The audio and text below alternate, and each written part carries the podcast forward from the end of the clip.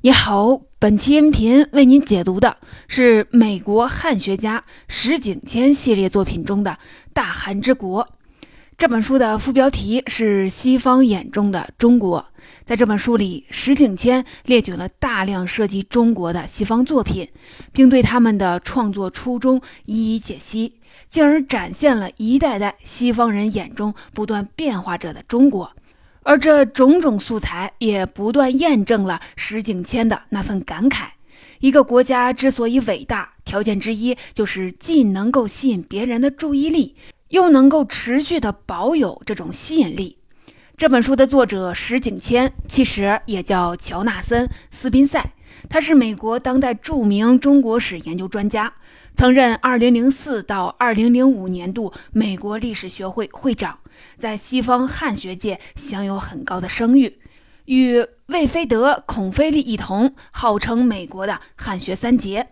石景谦这个看起来充满韵味与内涵的中国名字，是他在耶鲁大学研修史学博士时，由一位中国史学前辈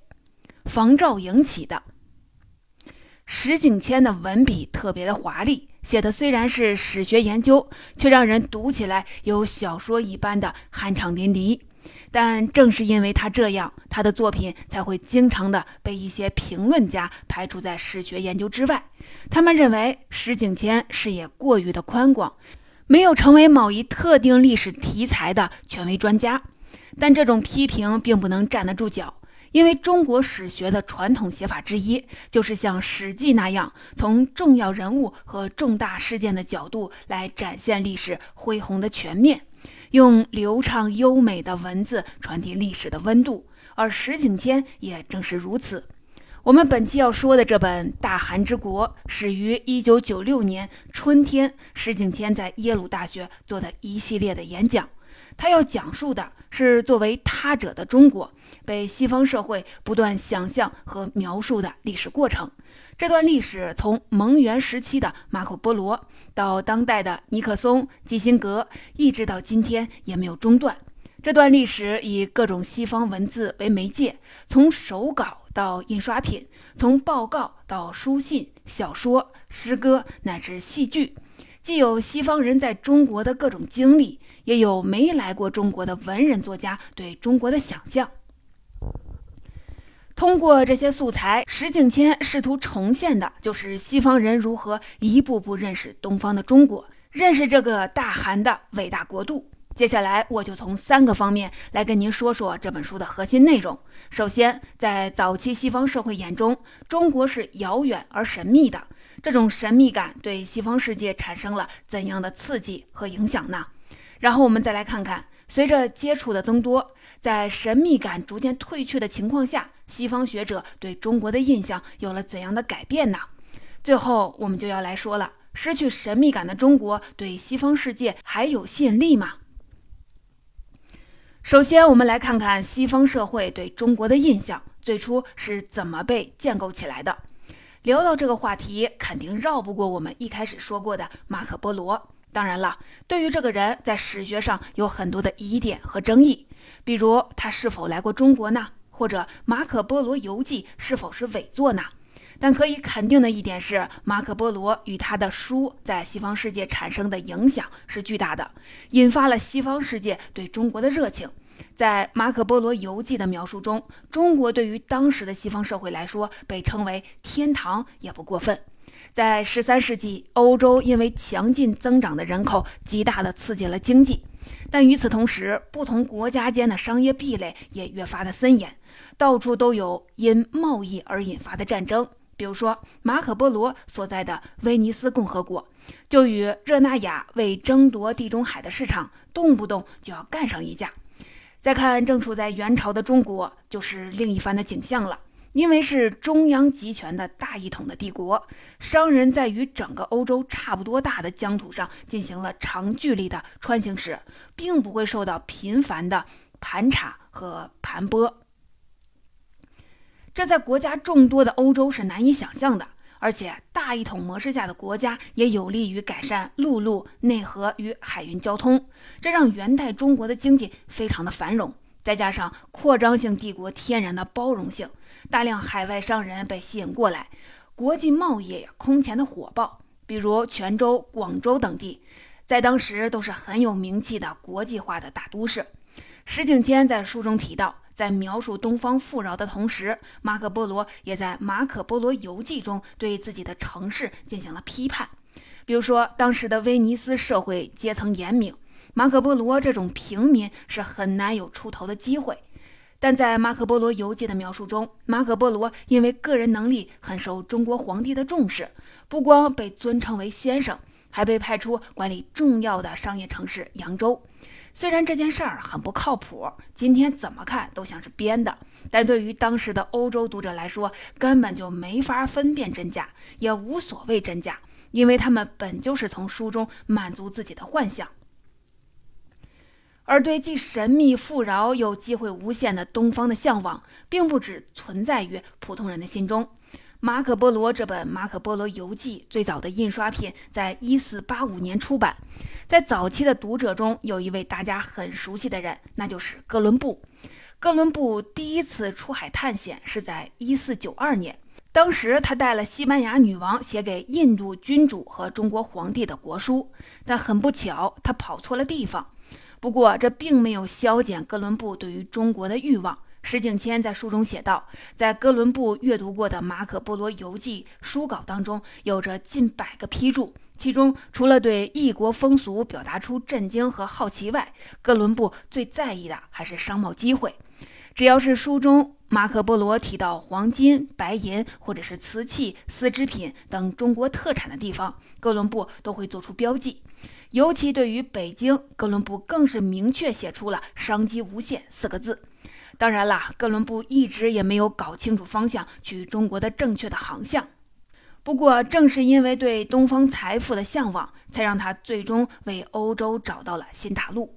但对东方的探索，在之后的很长时间里却停滞了下来。这并不是因为欧洲对中国失去了兴趣，而是因为很多不利的因素的不断出现。比如说黑死病的再次蔓延，或者信奉伊斯兰教的奥斯曼帝国在近东地区兴起了。当然，作为扩张性帝国的元朝的衰亡也是主要的原因之一。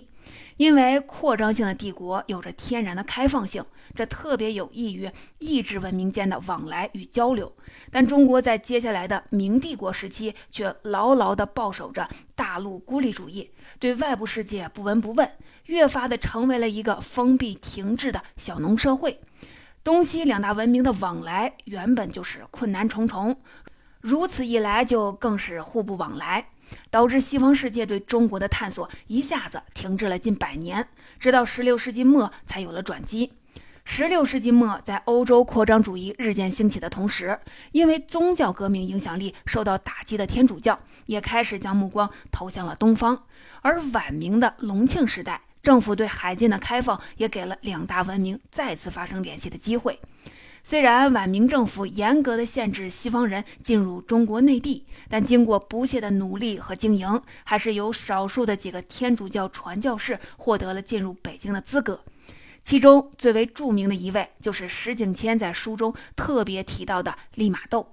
利玛窦对中国的风俗文化和历史典籍很有研究，比如他曾翻译过四书，也一直与晚明的精英阶层保持着密切的往来，这都对传教事业的拓展起到了很大的帮助。因为在传教事业上的成功，当时的西方各界都非常的重视利玛窦对中国的描述，而利玛窦笔下的中国又非常的讨喜。石景谦在书中提到。相对于在宗教革命后四分五裂的欧洲，利玛窦描述的中国是一幅辽阔、统一而有秩序的画面，而且对中国的考试制度、日常风俗、道德习惯，利玛窦也都给予了极高的评价。总之啊，在东西方还没有相互深入接触的时期，从马可·波罗到利玛窦，他们都对中国的形象给予了非常正面的肯定。这让中国这两个字在西方世界的印象里成为了文明和财富的代表。这让由距离和陌生构成的神秘感，让中国在西方人眼中魅力达到了极限。中国与西方世界的交流，从一六四四年明朝灭亡后开始有了实质性的变化。清政府放宽了外交政策，允许西方使节进入北京。而因为航运技术的发展，更是让越来越多的西方人随着贸易的脚步，涌向了以往对他们而言极为神秘的东方古国。虽然大多数的人都止步于港口，但并不影响丝织品。陶瓷等极具中国特色的商品流入西方社会，而商品的材质、样式及商品上所带有的花纹和图案，都让西方世界对所谓的中国风有了一种极致奢华的想象。石景谦在书中提到，18世纪的英国剧作家戈德斯密斯在自己的作品《世界公民》中说过这样的话。人们只会对欲求的东西发生探索的兴趣，而奢华刺激着人们的好奇心，并让人们产生欲望。也就是说，这种对奢华的想象在很大程度上给了欧洲向外扩张的持续动力，而这同时也让一直把中国排除在世界历史之外的西方世界开始重新的审视中国在世界中的重要性，试图将中国也作为一部分纳入世界历史的体系当中。所以啊，很多西方学者开始尝试构建出中国文化与政权的特有模式。这就是我们马上要进入的第二个话题。随着接触的增多，在神秘感逐渐消退后，西方世界对中国的印象有了怎样的改变呢？显然，靠想象是没法做研究的。但这并不耽误西方人从18世纪开始就试图系统的了解中国。但你可别觉着弄这事儿的人都不靠谱，因为这其中的学术大牛可真是不少。比如说，德国的哲学家和数学家莱布尼茨，就是跟牛顿几乎是同时研究出微积分的那个牛人。莱布尼茨对中国的所有的了解，都来源于书本资料和一些传教士们的通信。首先引起他兴趣的是中文。石景谦在书中提到，莱布尼茨在数学上的天赋。及对宗教和逻辑的热诚，是吸引他探索中文系统的原始动力。事实也正是这样，因为莱布尼茨很快又迷上了《易经》。在他看来，《周易》中的八卦可以用他发明的二进制来解释。莱布尼茨对中国的评价极高，比如他认为，相对于中国文明，西方文明不过处在入门的阶段，连野蛮时期都没有脱离。但这些明显带有强烈的主观色彩。毕竟，莱布尼茨从未踏上过中国的土地，也没有接触过任何一个中国人。通过由资料和传言构建起来的想象，当然不可能推导出有价值的观点和结论。随着时间的推移，东西交往的逐渐深入，中国的神秘感也越来越减少。西方世界对于中国的看法也开始发生了转变。我们现在就以石景谦在书中提到的孟德斯鸠为例，来看看。西方人的看法是怎么发生转变的？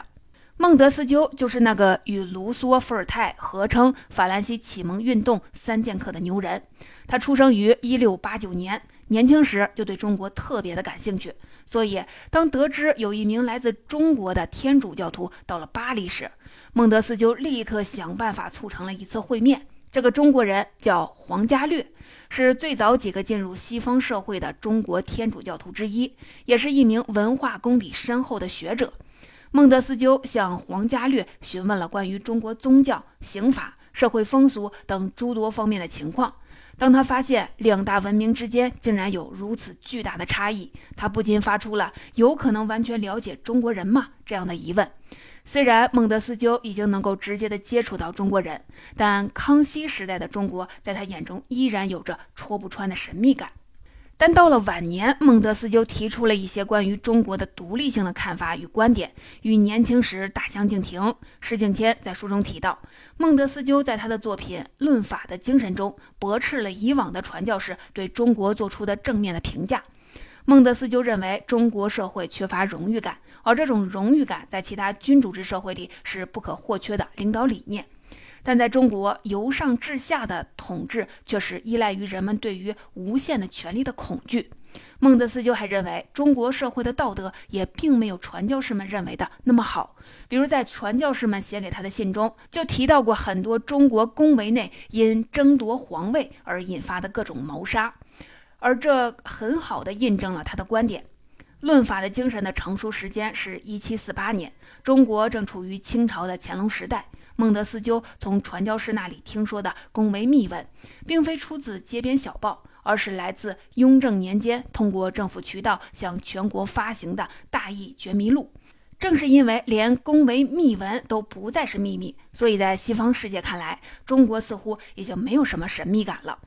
当然了，在提出批判的同时，孟德斯鸠也承认中国社会与历史的独特性，并对这种独特性的形成原因提出了自己的想法。他认为是中国的地理和气候造就了这种独特性。中国气候温和，有利于人口的繁衍。但人口的膨胀随之会导致饥荒，每当饥荒来临，盗匪就会大量的出现。虽然大多数的盗匪会被政府剿灭，但终究会有漏网之鱼，影响到朝代的存亡。在孟德斯鸠看来，中国的历史就这样形成了一种奇怪的宿命论，不停的轮回。当孟德斯鸠谈到地缘政治时，他认为中国的周边都是弱国，而且因为强弱悬殊，不会产生有威胁的挑战。但欧洲各国之间却一直存在着激烈的竞争，所以这也可以被看作是中国不能如欧洲一样健康发展的原因之一。很明显，孟德斯鸠对中国提出的这些观点，都是在与欧洲进行比较中得来的。石景谦在书中提到，这种以比较性的眼光来观察中国的方式，是西方世界重要的思考模式。事实上也确实是这样，而且在中欧的比较中，对于文化和政治得失的评判，西方学者的研究大多倾向于以欧洲为准绳，但这在很多的时候会容易进入误区。比如在对社会的领导理念上，孟德斯鸠拿近代欧洲的民族国家对比当时还属于多民族帝国模式的中国，但这是两种不同的政体。民族国家宣称的是民众的共性，所以要用荣誉感这种类似于意识形态的概念来凝聚社会。而现代政治学的传统观点认为，帝国政府的意识形态对统治方式的影响并不是绝对的。正是因为这种以西方社会为标准的对比式的研究，让西方世界有了种真理在手、天下我有的感觉，也因此使中国的形象开始在西方世界急转直下。比如石景谦在书中提到，在一七四三年，带领英国皇家军舰在广东靠岸的准将乔治·安生，以西方惯例向清政府提出免缴港口税和享受领港及补充物资等服务时，遭到了拒绝。而在一七九三年，马格尔尼军爵代表东印度公司和英国乔治三世造访中国时，也因为是否可以避免对中国皇帝跪拜的问题，经历过很多的不愉快。不论是乔治·安生还是马格尔尼，都代表了当时在急速扩张中的大英帝国。所以可想而知，当他们在中国遭遇了所谓的不公待遇之后，带着愤懑和怨气的讲述，必然不会有什么太好听的话。而乔治·安生和马格尔尼的身份地位，让他们关于中国的言论足以在西方世界造成影响。那么，当神秘感消失，印象分也急转直下。中国是否会失去对于西方世界的吸引力呢？这就是我们最后要说的话题。在十九世纪，因为工业技术的飞速发展，让空间上的距离再也不能成为文明交往的障碍了。随着时间的发展，不仅更多的西方人进入了中国，也开始有大量的中国人走进了西方社会。比如石景前提到的，在美国就出现了很多中国人聚居地，也就是所谓的中国城。但意志文明在低层次上的直接接触，必然会引发不可调和的冲突。就像石景前提到的，著名的作家马克吐温记录过发生在1869年美国旧金山的种族歧视事件。有一名中国人被美国男孩用石头活活地砸死，但在法庭上，中国人却被规定不能指证白人。另外，马克吐温还记录，不光当时的政府会对来自中国的煤矿工人征缴额外的税，就连为移民局工作的医生也会针对中国人进行高收费。这就是因为越来越多的华工抢了美国人的饭碗，而美国人则需要为排挤华人找到一个恰当的理由。所以，由马可波罗时期蒙古人西征而来的“黄祸论”重新在社会上流行起来。石景谦在书中提到，美国人的政治演讲或者是法律案件中，经常用蒙古人代替了中国人。而在同一时代的欧洲，随着政治和贸易往来的加剧，产自中国的奇珍异物和异域的审美被源源不断地带回了欧洲，勾起了欧洲人对中国风情无尽的幻想。比如石景谦提到，法国作家福楼拜在他的作品《情感教育》中，对中国器物诸如灯笼。瓷器、屏风等都有极为详细且准确的描写，欧洲作家的创作选择足以说明，不论是神秘感的减退，还是印象分的走低，中国元素在西方社会中仍有着极高的热度。当时间进入十九世纪与二十世纪之交，中国及中国人在文学作品中的形象又发生了变化。这主要是因为义和团运动的爆发和接下来清朝的灭亡。西方作品在提到中国人时，普遍会在中国人的身上赋予危险、邪恶、不可靠等等特点。但相反的，对于清朝的灭亡，很多西方作品却发出了一声叹息。比如石景谦在书中提到的法国作家皮埃尔·绿地，当时在使馆任职的皮埃尔·绿地亲身跟随着八国的联军进入了中国皇帝的宫殿。他笔下的北京城满眼都是萧条和杀戮的景象。因为对北京城景物的详细的描写，皮埃尔·吕蒂的作品从1902年第一次出版起，到1914年世界大战爆发为止，一共印了五十版。石景谦在书中写道：“对于那些迷恋中国风味的人来说，这是一个失落的时代，因为之后的中国社会开始了全方位向西方文明靠拢的步伐。但事实上，中国并没有因为烟管、绣花丝线、长辫子的消失而对西方世界失去一直以来的吸引力。就像书中提到的最后一位西方作家卡尔维诺，在时间上已经离我们很近很近的人了。”但卡尔维诺仍然会利用中国元素进行创作，就比如他那本著名的《看不见的城市》。中国对于西方世界创造力的激发，仿佛超越了时空的限制，无穷无尽地散发着它独特的魅力。而在艺术创作之外，西方学者仍在尝试对中国的社会和历史做出系统性的阐述。其中最值得一提的就是汉学家魏复古。魏复古出生于19世纪末，是德裔美国人。他在一九三五年夏天进入中国，于两年后离开。石景谦在书中提到，在西方众多尝试为中国建立体系的学者中，魏复古不仅是仅有的一位可以阅读历史原文的人，更是唯一一位在中国居住过并拥有大量第一手研究资料的人。除了和孟德斯鸠一样认为古代中国的专制是以恐惧而非荣誉感作为领导理念外，魏复古最具特色的一个观点是，他认为中国的社会模式该被称作是水利社会。这是魏复古提出的一个全新的概念，在之后被很多的历史学者借用。比如说黄仁宇的《中国大历史》，水利社会是指因为地理条件有必要完成庞大水利工程的国家。魏复古认为，这种国家必然会发展出同样庞大的官僚系统，也因为无法对官僚系统进行剥离，而导致整个社会的权力持续的失衡。当然了，水利是泛指，各种大型的工程也可以包含在这个概念里，比如说秦始皇建造的长城、阿房宫，或者是地下陵寝。石景谦在本书中列举了近五十位西方学者的作品和观点，而在这些人中，石景谦对魏复古所用的笔墨之多是特别明显的。从这方面，我们可以推想，在石景谦看来，魏复古或许已经接近了中国社会和历史的本质。但很明显，这就像文学创作一样，学术界也没有在魏复古之后对中国失去兴趣。可见，无论是感性的艺术创作，还是理性的学术分析，中国对于西方世界的吸引力，从马可波罗时代开始，一直延绵不绝地持续到了至今。而这正是中国的伟大之处。就像石景谦在全书导论中写下的第一句话：“一个国家之所以伟大，条件之一就是既能吸引别人的注意力，又能持续地保有这种吸引力。”也正是因为这样，石景谦才写下全书的最后一句话。中国完全无需改变自己以迎合西方。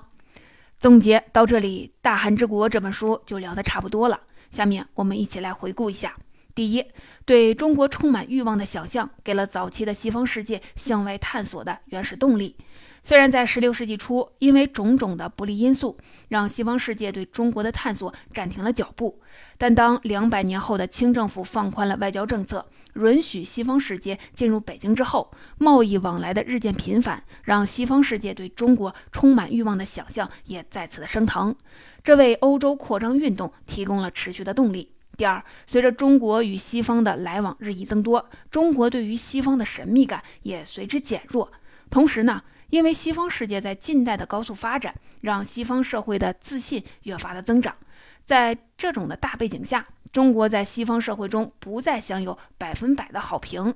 甚至因为西方至上的真理主义，凡事都以西方为标准，做出比较式的看法和结论，让中国的形象在西方社会中急转直下，成为了被抨击的对象。第三，不论是神秘感的减弱，还是印象分的走低，都没有让中国失去对西方世界的吸引力。而且，这种吸引力从马可·波罗时代开始，至今延绵不绝。在学术研究和艺术创作的两个方面，西方世界也都不停地在对来自中国的文化刺激做出反应。